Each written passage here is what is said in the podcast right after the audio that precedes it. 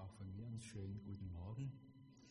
Ja, gerade haben wir gebetet, dein Reich komme, dein Wille geschehe. Und kürzlich ist ja die UN-Vollversammlung in New York zu Ende gegangen, wo sich die Vertreter der Regierung der Welt zusammenkommen, um ja, zu beraten, wie soll es denn weitergehen. Ja, wir äh, stehen vor großen Herausforderungen und wenn ihr es ein bisschen verfolgt habt, ja, eigentlich herrscht große Ratlosigkeit ja, vor den Problemen dieser Welt. Und keiner weiß so richtig, wie es, weitergehen soll oder hat eine, eine gute Lösung, geschweige denn, dass man das zusammen anpacken wollte. Ja, wie soll es denn weitergehen? Man, ähm, die Frage stellen sich nicht nur diese Nationen dieser Welt, vielleicht, ähm, oder ich denke mal ganz bestimmt, kennt es jeder von euch aus seinem persönlichen Leben, wo man so in Situationen steht, wie soll es denn weitergehen? Ne? Wie, ich stehe jetzt hier da vor einem Berg oder vor einem riesen Fluss von Problemen. Ja, wie soll es denn weitergehen? Und ähm, wir als Christen sind da nicht allein gelassen. Wir haben ja, den, den, Heiligen Geist, Gott, der zu uns sagt, wir, du, bist, äh, du bist nicht allein, sondern ich begleite dich. Und wir haben viele Beispiele in der Bibel, ja, wo wir dran sehen können, wo, äh, wo uns ermutigen sollen. Ja, also in der Geschichte gibt es viele Beispiele, wo Jesus oder wo auch Gott ja, den, mit den Zahlen war. Und vor allem im Alten Testament können wir sehen, beim Volk Israel, die sich ja an vielen, vielen, vielen, vielen Stellen immer wieder gefragt hat, ja, wie soll es denn nur weitergehen? Wir stehen jetzt hier vor einem riesigen Berg von Problemen und ja, wie soll es denn nur weitergehen? Und in meiner Predigt heute Morgen, da schauen wir uns so eine Szene an, wo, wo sie sich wieder mal gefragt haben, wie soll es denn bloß weitergehen? Wir schauen uns nämlich die Szene an, wo sie denn jetzt gerade ähm, am Jordan stehen. Und zwar genau an der Stelle, ähm, wo wir uns dann jetzt hinbegeben in diese Geschichte von Israel. Ja, dort, wo dieses Volk im gelobten Land ankommt. Beziehungsweise sie wollten ja gern ankommen, aber da steht noch dieser Fluss dazwischen. Und sie fragen sich, ja, wie soll es denn nur weitergehen? Denn sie müssen da über diesen Jordan, da müssen sie drüber. Ja? Und ich will ein bisschen was erzählen, die Situation, in der die damals gerade standen. Mose war gestorben und Josua, das ist jetzt der neue Anführer des wandernden Gottesvolkes. Aber äh, so richtig kennt ihn noch keiner. Ähm, Führungserfahrung hat er auch noch keine. Aaron, der hohe Priester, der Mitstreiter für die Sache Gottes, der ja immer an Moses Seite war, ja, der lebt auch nicht mehr. Ja, den gibt es auch nicht mehr, den man fragen kann. Ja, und Josef war somit jetzt ganz auf sich allein gestellt. Am Fluss, der die Grenze zwischen der Wüste und diesem bewohnbaren Land, diesem verheißenen Land markiert, ja, da lässt Josef als das Volk erstmal rasten. Jetzt, jetzt bleibt mir erstmal da, denn jetzt auf die Schnelle habe ich auch keine Lösung. Wie soll es denn weitergehen? In 4. Mose 13, 16 wird berichtet, dass Josua einer dieser Kundschafter war. Und erst zu diesem Zeitpunkt hat er übrigens auch den Namen Josua bekommen. Das heißt, Gott ist Rettung. Vorher hieß er Joschea. Ja. Kurz vor seinem Tod bestimmt Gott als diesen Josa zu, sein, zu Moses Nachfolger und bestätigte, dass sein Geist in Josa wohnte, so wie es vorher bei Mose war. Und Josa war dann nach der Bibel da etwa 90 Jahre alt, als er der Führer Israels geworden ist. Bevor er dann mit 110 Jahren starb, hatte er das von Gott verheißene Land dann tatsächlich erobert und unter den zwölf Stämmen aufgeteilt. Dabei hat dann allerdings der Stamm Levi als Priestergeschlecht nichts davon abbekommen, weil sie sich ja ganz auf den Priesterkult konzentrieren sollten und nicht auf die Landwirtschaft. So, östlich des Jordans warteten nun also die Israeliten, nachdem sie 40 Jahre lang äh, Wanderschaft hinter sich hatten. Ja, von eben auf, sie warten jetzt auf dieses Signal von Gott, um endlich, endlich in dieses verheißene Land einziehen zu können. Gott war bereit, ihnen das Land zu geben, aber nicht ohne ihr, ihr Zutun. Sie mussten es erobern. Also es fiel ihnen nicht einfach so in den Schoß. Dabei ist die Einnahme des Landes nicht einfach ein Selbstbehauptungskrieg Israels gegen die feindlichen Völker, wie viele andere auch, äh, sondern sie steht unter diesem Vorzeichen der Schenkungsmacht Gottes. Gott hatte ihm nämlich dieses Land ja versprochen, in dem Milch und Honig fließen. In 5. Mose 8, 7 bis 10 werden die Details beschrieben. Der Herr, euer Gott, bringt euch in ein gutes Land. Dort gibt es Flüsse, Seen und Quellen, die in den Tälern und Bergen entspringen. Es gibt dort Weizen und Gerste, Weintrauben und Feigen, Granatäpfel, Oliven und Honig. Ihr müsst nicht von kärglichem Essen leben. Es wird euch an nichts fehlen. Das Gestein enthält Eisen und in den Bergen könnt ihr Kupfer gewinnen. Wenn ihr dann reichlich zu essen habt, solltet den Herrn euren Gott preisen für das gute Land, das er euch gegeben hat. Und in 5. Mose 11, 10 und 11 hören wir, dass die Israeliten zum Beispiel vorher gar keinen Regen kannten. Es ist fruchtbarer als das Land Ägypten, aus dem ihr gekommen seid. Dort musstet ihr jedes Feld nach der Aussaat mühsam mit dem Schöpfrad bewässern, wie ein Gemüsegarten. Anders ist es in dem Land, das ihr nun in Besitz nehmen werdet. Dort gibt es Berge und Täler und durch Regen wird es reichlich bewässert. Also eigentlich doch ganz tolle Aussichten. Ja? Vier Jahrzehnte irrten die Israeliten geradezu durch Wüstenlandschaften und nun sahen sie schon dieses gelobte Land. Aber sie waren erschöpft. Ihr geistlicher Leiter Mose war nicht mehr bei ihnen und Josa sollte also nur diese Verantwortung im Finale übernehmen. Doch wie sollten sie bloß über diesen Fluss, über diesen Jordan kommen? Der Jordan. Das heißt, eine Grenzerfahrung lag vor ihnen. Eine Grenzerfahrung, die zu einer Vollmachtserfahrung werden sollte, einer Erfahrung der Macht Gottes. Doch jeder und jede, selbst das kleinste Kind und die zaghaft Hoffenden, mussten hier Schritt für Schritt mitmachen. Ich lese aus dem Buch Dosa das ganze Kapitel 3, also die Verse 1 bis 17 nach der neuen Genfer Übersetzung. Früh am nächsten Morgen brach Josa mit allen Israeliten von Schittim auf. Sie zogen bis an den Jordan und schlugen dort ihr Lager auf, überquerten den Fluss aber noch nicht. Nach drei Tagen gingen die Schiedsleute durch das Lager und befahlen dem ganzen Volk.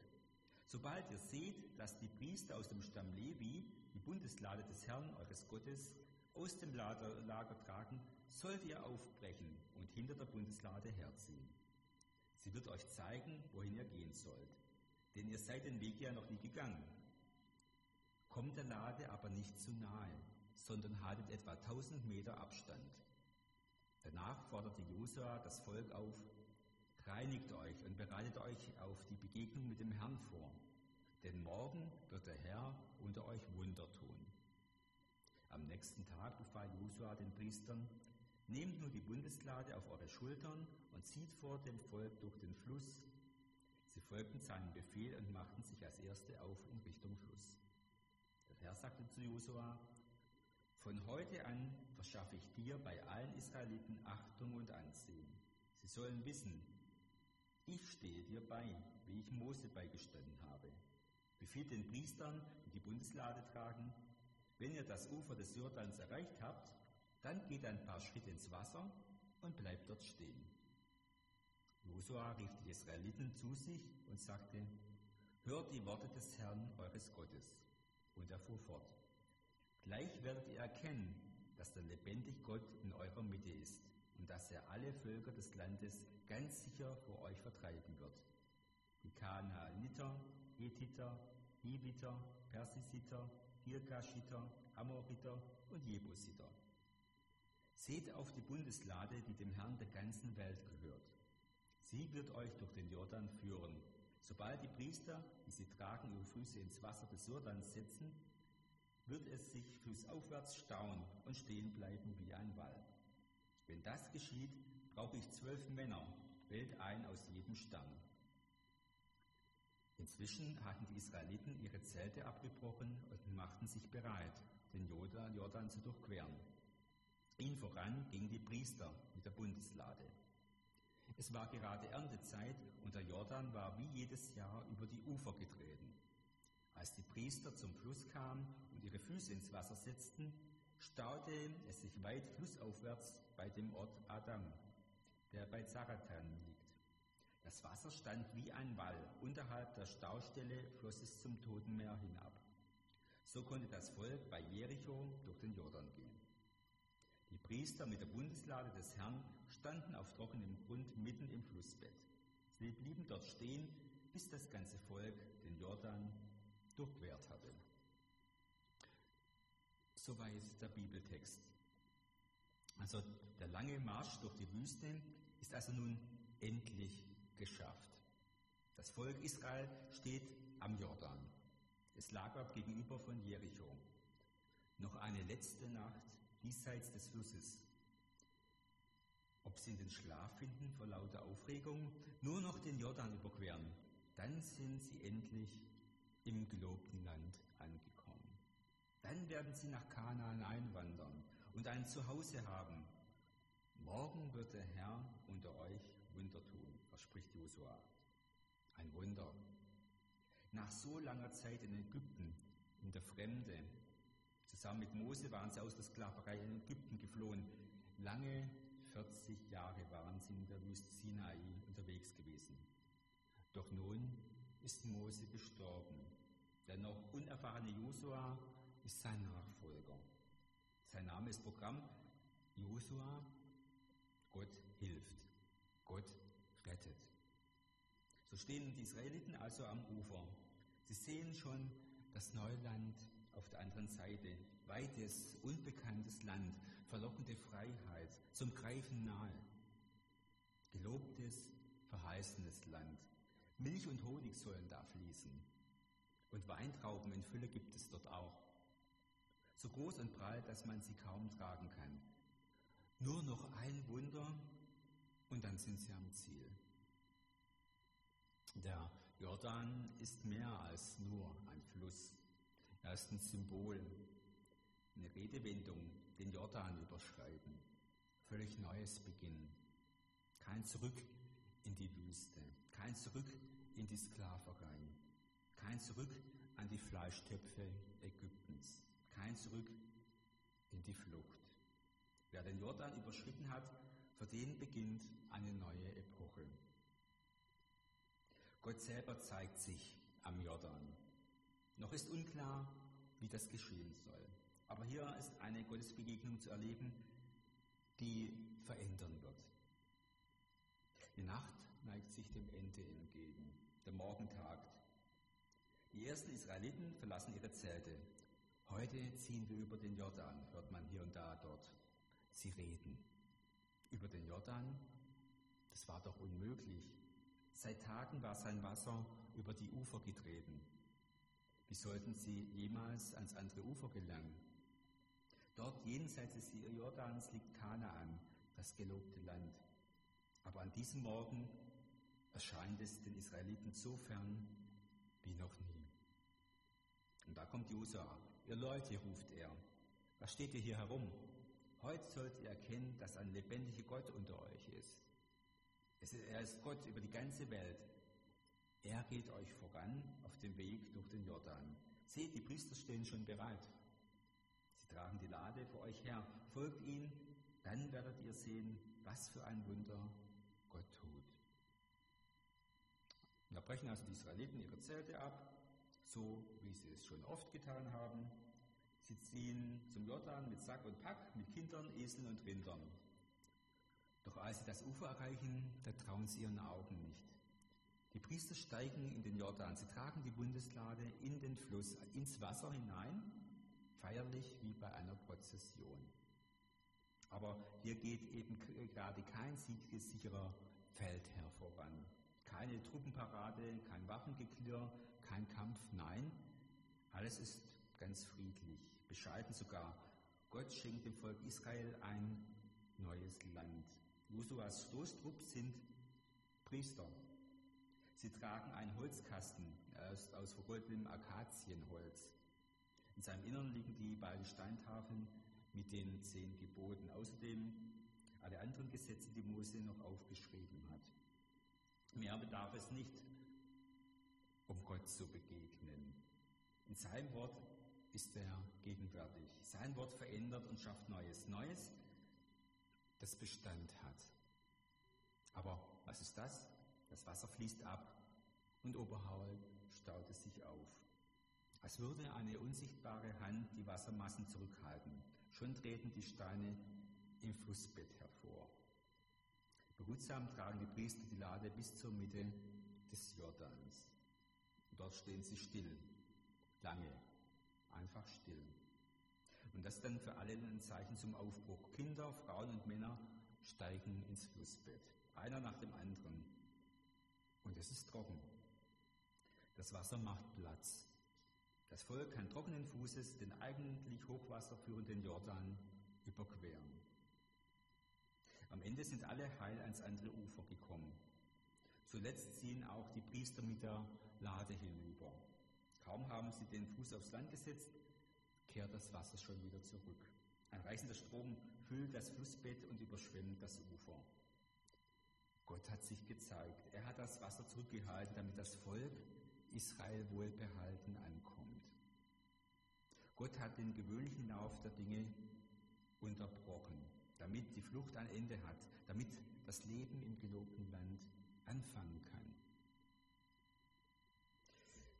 Dieser Bibeltext ist nicht nur ein Geschichtszeugnis oder womöglich der Versuch einer Geschichtsdeutung des Volkes Israel. Nein, diese Geschichte zeigt uns auf, wie dieser Gott auch an unseren Jordanufern, an unseren Grenzerfahrungen durchhelfen will. Es geht nicht mehr weiter, wirst du sagen. Doch wenn du keinen Weg mehr hast, so wende dich an den, der von sich sagt, ich bin der Weg, die Wahrheit und das Leben. Johannes 14, Vers 6. Das ist Jesus, der Retter, der Messias, der Heiland. Dieser Jesus kann jede und jeden hier durch den Jordan und zum Ziel des Lebens führen. Doch zunächst sollten wir uns bewusst machen, ein Leben in der Vollmacht, im Segen Gottes zu führen, das ist also nicht gleichzusetzen mit einem Leben ganz ohne Hindernisse, ohne Verzweiflung, ohne Mutlosigkeit oder Angst. Auch im Leben der Frauen und Männer, die uns in der biblischen Schriften vorgestellt werden, gab es viel, sehr viel Not, Leiden und Todesängste. Es ist ein Wunschtraum und ein verhängnisvoller Irrtum, wenn wir meinen, dass ein Leben der Nachfolge Jesu wie ein fröhlicher Spaziergang von einem Erfolg zum anderen sei. Dennoch hält sich diese Vorstellung wacker in unseren Herzen und Köpfen, weil wir diese bösen Tage loswerden wollen. Aber glaubt irgendjemand hier, dass das Böse, der Böse, sich nach dem Sieg Jesu von Golgatha schlafen gelegt hat? Warum sterben denn heute noch Menschen? Warum leiden heute noch tiefgläubige Frauen und Männer? Warum brechen die Systeme, die unsere Gesellschaft Jahrhunderte zusammenhielten, auseinander? Nun, auf die Warum-Frage wird es keine simple Antwort geben. Aber eines ist klar und eindeutig in der Bibel bezeugt und es wird von uns Christen auch immer wieder vor der sichtbaren und auch vor der unsichtbaren Welt bekannt. Jesus ist die menschgewordene Liebe Gottes. Er selber ist hineingekommen in alles Leiden dieser Welt. Er hat sich nicht von uns abgewandt. Er ist der Liebende und als solcher ist er immer uns Menschen zugewandt. Er hat das Böse, das Leiden, ja, die Todesmacht überwunden. Und so wie Gott das Volk Israel vor vielen Jahrhunderten durch das Schilfmeer hindurchführte, wie er sie sodann durch den Jordan hindurchführte, in dieses verheißene neue Land, so führt uns Jesus eben auch durch den Jordan unseres Lebens. Was für ein Jordantal tut sich vielleicht gerade bei dir auf? Wo hast du nur eine zögerliche Hoffnung, wenn überhaupt noch? Ist es eine Krankheitsnot, die dich lähmen will? Ist es ein Misserfolg? Wie auch immer, wir können uns daran festhalten, dass auch heute noch die Worte Josuas gelten. Mach dich bereit, reinige dein Denken und dein Herz und richte es neu auf Gott aus. Denn der Herr will ein Wunder tun. Das Volk Israel damals näherte sich dem Fluss.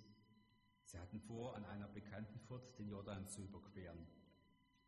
Aber er ist über seine Ufer getreten. Sie sehen und stehen an dieser Stelle der Pfort nur unüberwindliche Wassermassen. Die Älteren unter den Israeliten werden sich an eine vergleichbare Situation erinnert haben. Sie waren vor dem Pharao in Ägypten geflohen und standen vor dem Roten Meer. Vor sich die Wasser des Meeres, hinter ihnen die ägyptischen Reiter.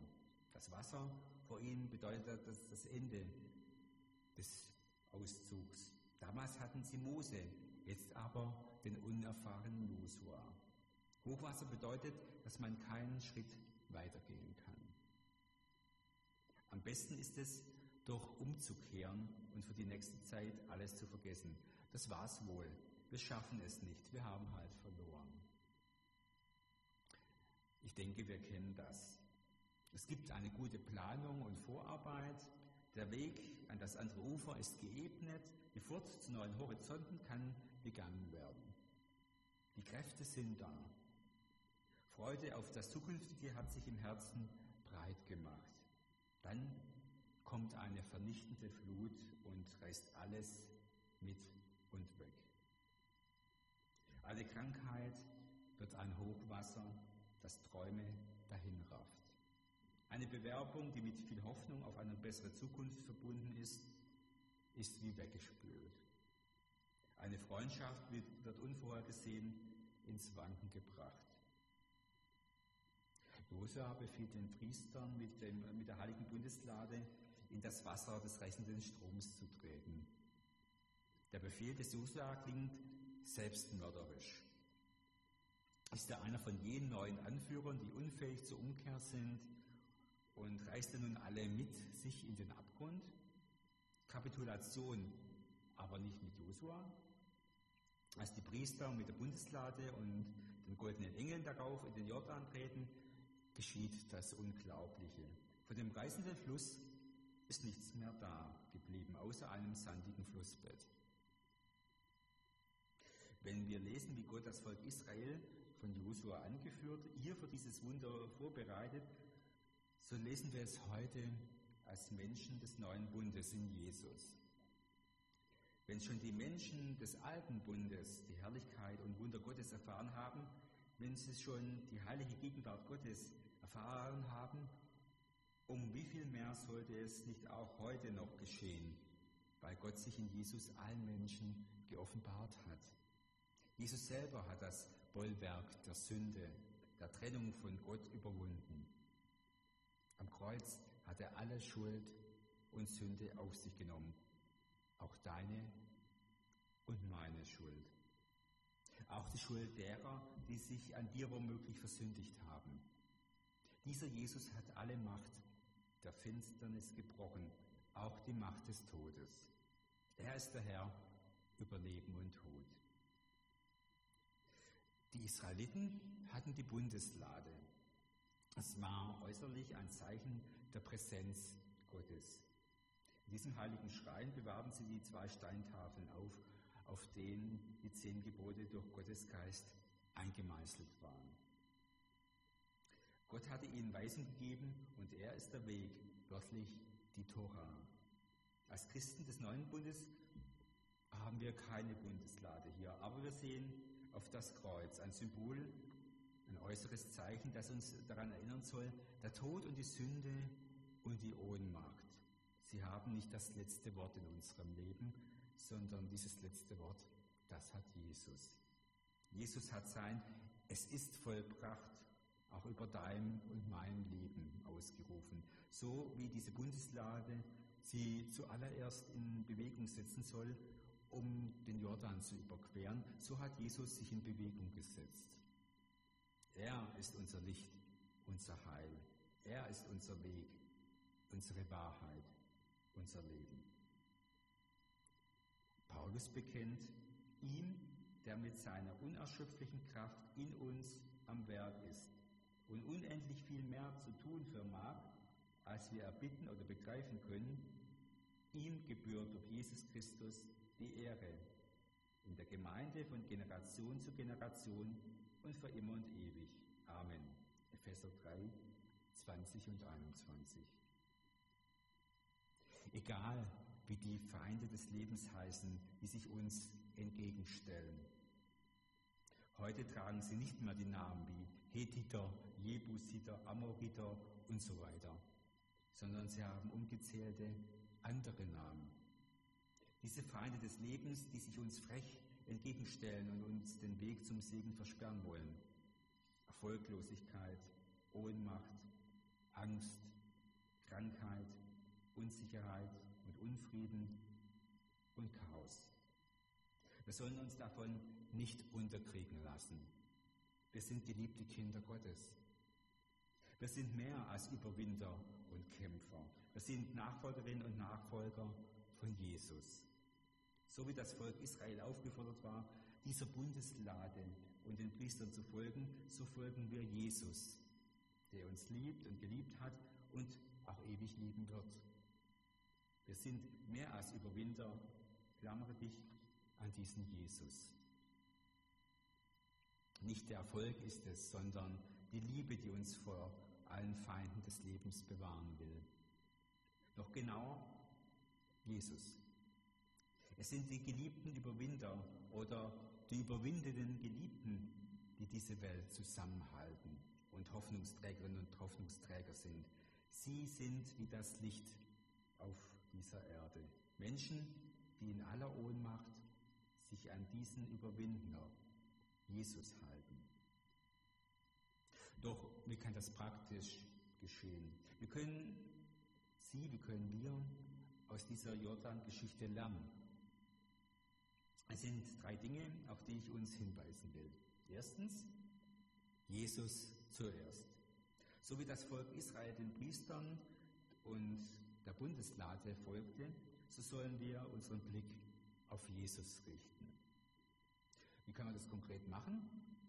Da gibt es mindestens zwei Hauptstraßen auf diesem Weg. Das Lob und die Anbetung Gottes zum einen und das Bekenntnis des Glaubens zum anderen. Denken wir an Paulus und Silas, wie sie im Block im Gefängnis in der Dunkelheit sind. Gegen Mitternacht beteten Paulus und Silas. Sie priesen Gott mit Lobliedern und die Mitgefangenen hörten ihnen zu, heißt es in Apostelgeschichte 16,25. Die Anbetung und das Lob gebührt Gott, völlig unabhängig, wie es mir geht.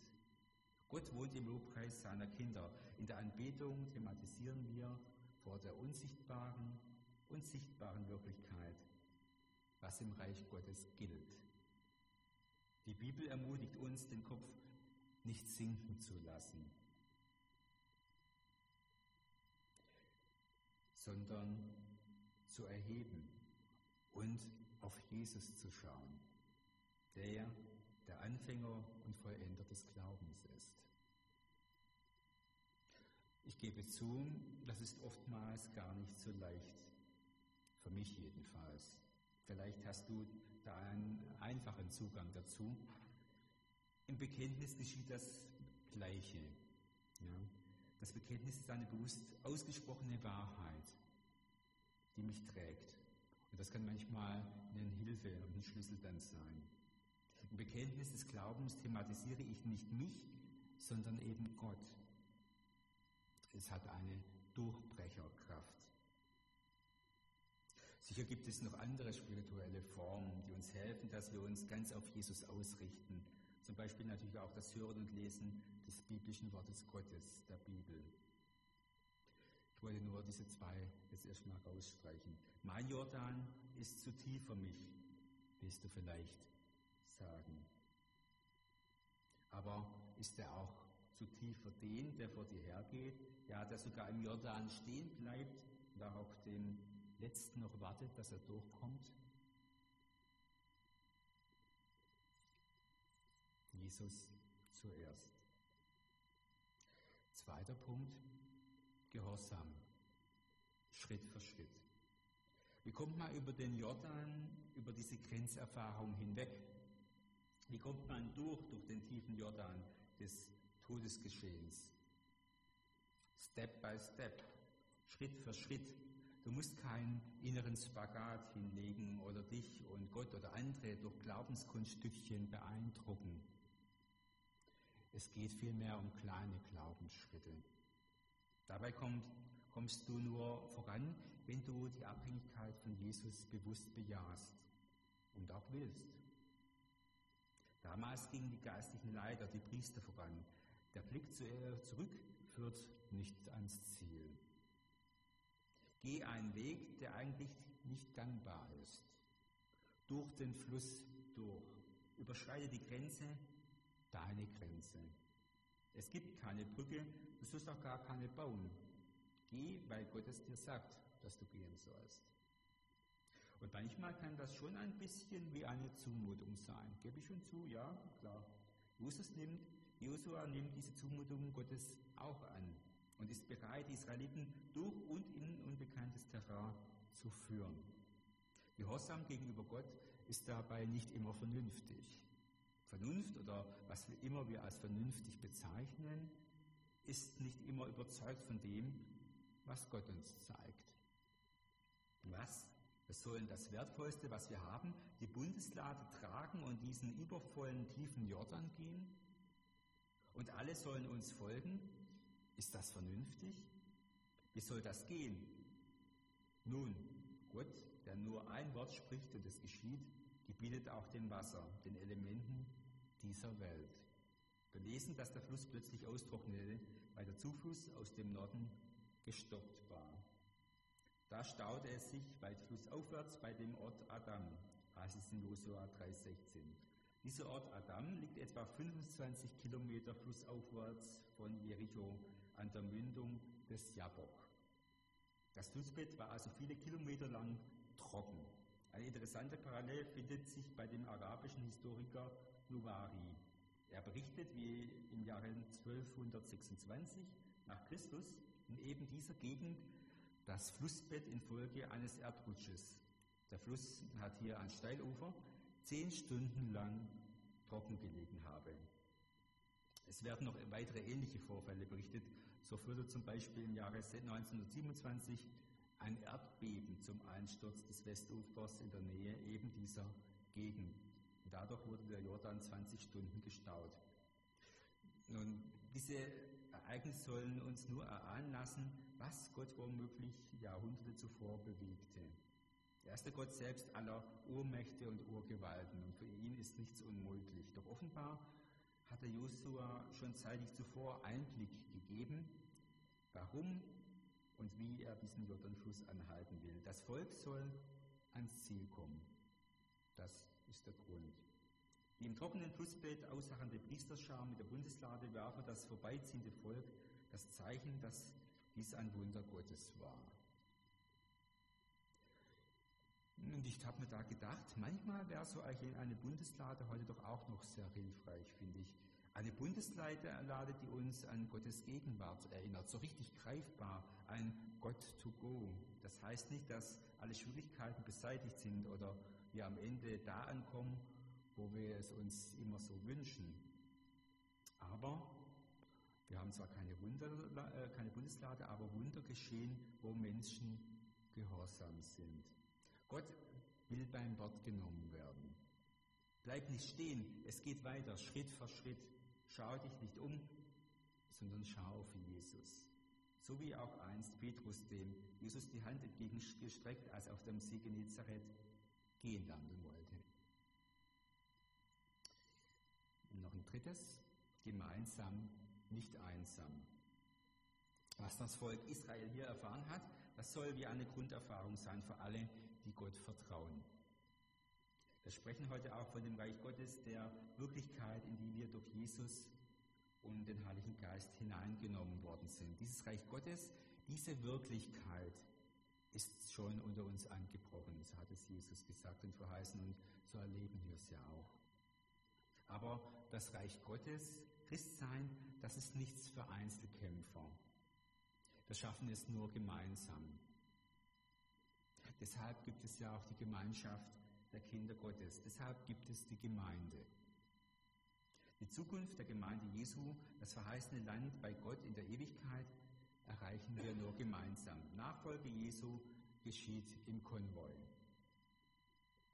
Das sind nur drei Momente, die uns heute ermutigen sollen, dass wir nicht auf der Strecke bleiben. Die Orientierung auf Gott veraltet nicht. Denn seine Gebote ermöglichen Leben. Das war damals so, das ist heute so. Sich an Gott auszurichten eröffnet uns Zukunft, auch in schwierigen Zeiten oder vielleicht gerade in schwierigen Zeiten. Und dabei sind trockene Füße nicht immer garantiert.